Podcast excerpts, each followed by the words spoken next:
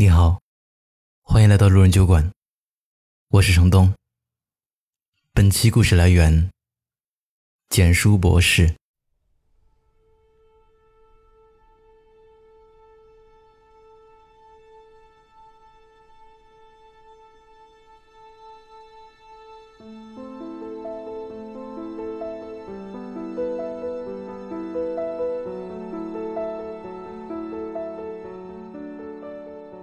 我们这一生，都在不停的失去。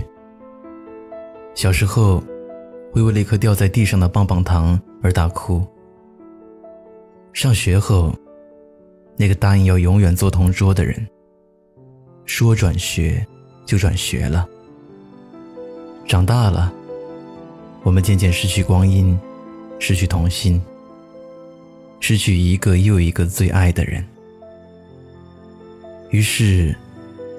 我们在想念中悲伤，在懊悔中痛苦。可是你知道吗？约翰·肖尔斯曾在许愿书中说过：“所有失去的，都会以另一种方式归来。”记得《灵魂摆渡》里有一集也是关于爱与陪伴。女孩小时候。有一个陪了他很久的小男孩模样的玩偶，但是后来不见了。他伤心了一段时间后，便渐渐也忘记。长大后在便利店工作，他总是觉得货架上的粉兔玩偶在看着他，也一直跟着他。有天晚上下夜班回家，遇到了坏人。有个人冲了出来保护他，最后和坏人同归于尽。救命恩人倒下的地方，身边躺着的，就是那个粉兔玩偶。后来他才知道，当年他找不见的那个小男孩模样玩偶，被回收后，重新加工成新的玩具，流向市场。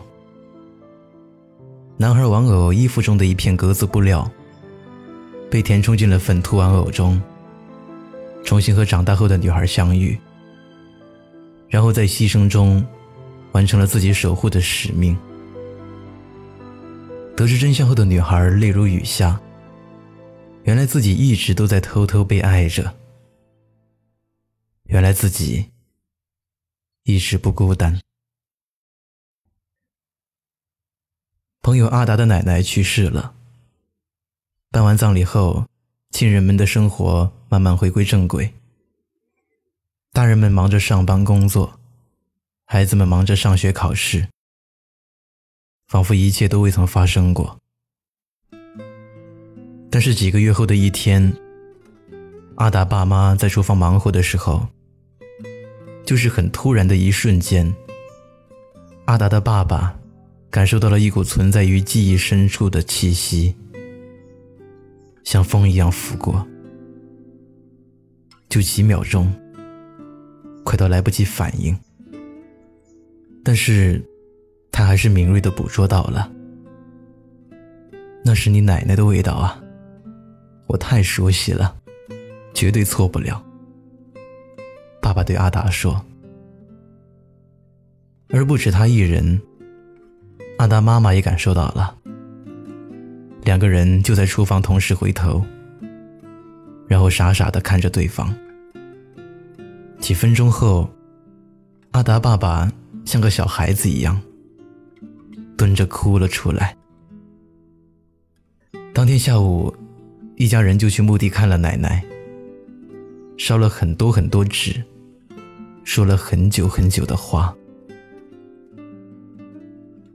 记得，请回答一九八八里，德善奶奶去世的时候，德善很奇怪，为什么父母看起来一点也不悲伤，反而很轻松和客人打牌说笑。可是等晚上宾客散去，游子归来后，他们却抱在一起，哭成一团。大人啊！只是在忍，只是在忙着大人们的事，只是在用故作坚强来承担年龄的重担。大人们也会疼，他们不是不想念，只是把想念深深的埋藏在心底。等到有了一个合适的豁口后，便再也忍不住倾泻而出。就像阿达和他爸妈这样，奶奶去世后，生活和心情看似恢复了平静。实则一击即溃。原来日思想念的人啊，一直都在自己身边。还记得前阵子刷屏的那个年轻妈妈张丽君吗？怀孕五个多月的时候，被查出了癌症。为了把孩子带到这个世界来看看，他选择了以命换命。主动错过癌症治疗最佳时期。都说孩子的出生是为了和妈妈相见，而小笼包的出生却注定要和妈妈分开。在生命的最后时刻，张丽君特意给孩子录下之后长达十八年的生日祝福，这样就算自己离开了这个世界，小笼包也会知道。他和其他人一样，是有妈妈的小孩，每年也都会有妈妈陪他一起过生日。他想让小笼包知道，不论妈妈在哪里，是在身边，还是在天上，或者是任何地方，妈妈都会永远爱你，牵挂你，守护你。小笼包啊，你要相信，妈妈她一直都在的。她看着你哭闹，看着你大笑，看着你蹒跚学步，看着你牙牙学语，看着你上学，看着你考第一名，看着你恋爱，看着你步入婚姻。不要追问妈妈在哪儿。妈妈呀，她是你头顶的云，是你耳畔的风，是你眼中的烂漫山花，亦是你行过的万里山河。她化作人间风雨，永远守护着你，从未离去。而终有一天，你会笑着扑进他早已展开的怀抱。你们会再次相遇，这一世的缘分会再次延续。你有没有过这样的东西，沾染过你的体温，聆听过你的心跳？他们得到爱，回报爱。你有没有失去过这样的东西？他们在你看不见的角落里。想念着你，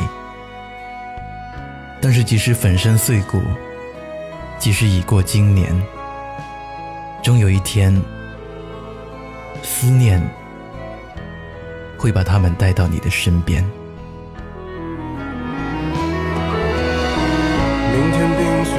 山的时候，我也光着双脚站在你翻山越岭的尽头，正当年少。两千个秘密，没人知道。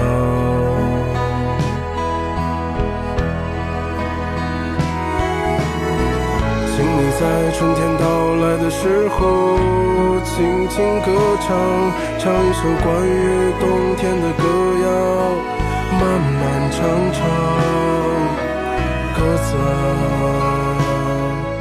我在你温暖的路上。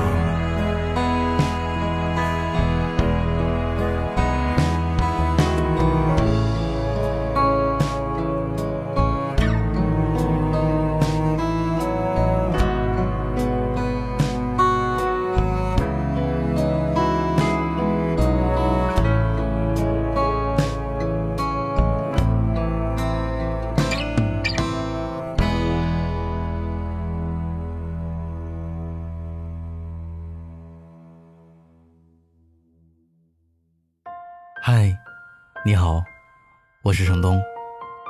今天你过得还好吗？你可以在微信里搜索公众号“南方的冬”，只要你需要，我都陪在你身边。